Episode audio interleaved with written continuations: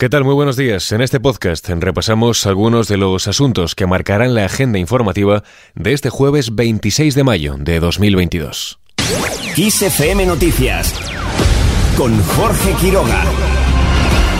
Pedro Sánchez comparece hoy en el Congreso para hablar sobre Pegasus y el cese en el CNI. El presidente del gobierno rendirá cuentas sobre el caso de espionaje a políticos del arco parlamentario y que provocó, recordemos, la destitución de Paz Esteban como directora del Centro Nacional de Inteligencia. Sánchez dará explicaciones a petición de la oposición que exigió su comparecencia en Junta de Portavoces. Será un pleno monográfico y que se produce dos días después de que el PSOE haya vuelto a impedir con sus votos la creación de una comisión de investigación sobre el espionaje. Por otro lado, el Congreso aprueba la ley del solo sí es sí. Hoy se dará luz verde al dictamen de la ley de garantía integral de la libertad sexual que reformará la tipificación de los delitos sexuales en el Código Penal y deja finalmente aparcado el debate sobre la prostitución.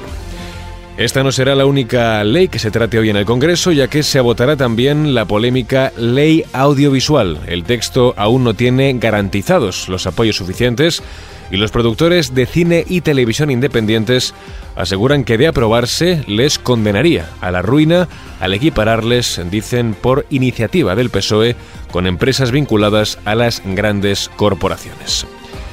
En otro orden de cosas hablamos de la viruela del mono. Sanidad anunció en la tarde de ayer la compra de vacunas y antivirales contra esta enfermedad. La ministra Carolina Darias aseguró que será una compra conjunta con la Unión Europea. Esta mañana ha habido una reunión del ERA y les informo que va a ser esta autoridad de preparación, de respuesta ante emergencias sanitarias, la que va a poner a disposición de los Estados miembros la vacuna contra la viruela en este caso la vacuna Invanex. España va a participar, por supuesto, de este proceso junto al resto de los Estados miembros para acceder a la misma. Desde el Gobierno de Madrid plantean preguntas. El consejero madrileño de Sanidad, Enrique Ruiz Escudero, pide que el Ejecutivo Central aclare la cantidad y la fecha en la que se recibirán estas vacunas. Lo que queremos saber es cuántas vacunas y cuándo se van a recibir, puesto que ya hay países de la Unión Europea que están vacunando a sus contactos estrechos para establecer ese control sobre la enfermedad y tenemos, volvemos a tener la sensación de que vamos tarde en el control de esta enfermedad. Escudero ha anunciado que a partir de este fin de semana, la red del Servicio Madrileño de Salud contará con cuatro hospitales y el Laboratorio Regional de Salud Pública para comenzar a realizar las pruebas PCR para detectar esta enfermedad. Nos vamos ahora ya hasta Estados Unidos. Allí el FBI trabaja para determinar las motivaciones de la masacre en un colegio de Texas. El autor de los hechos se atrincheró con sus víctimas antes de ejecutarla. Salvador Rolando Ramos, el joven identificado como el tirador de la escuela primaria de Ubaldi, se parapetó en un aula junto a los dos maestros y los 19 menores a los que asesinó. Esto ha hecho que el presidente de Estados Unidos, Joe Biden, pida regular las armas de fuego en el país. La idea de que un chico de 18 años pueda entrar en una tienda de armas y comprar dos armas de asalto es simplemente incorrecta.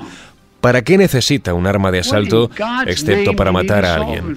Los fabricantes de armas han pasado dos décadas comercializando agresivamente armas de asalto, lo que los convierte en la mayor y más grande ganancia.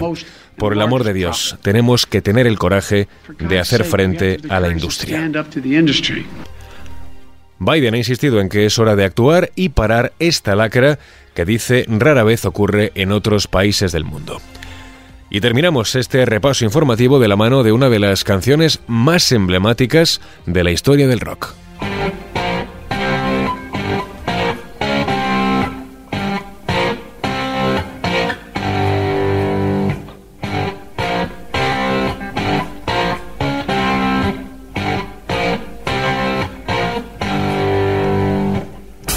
Este jueves 26 de mayo se cumplen 49 años de la publicación del single Smoke on the Water del grupo británico Deep Purple. Famosa por este icónico riff, se encuentra entre las canciones de rock más reconocibles de la historia y fue escrita como reacción a un incidente que casi termina en tragedia.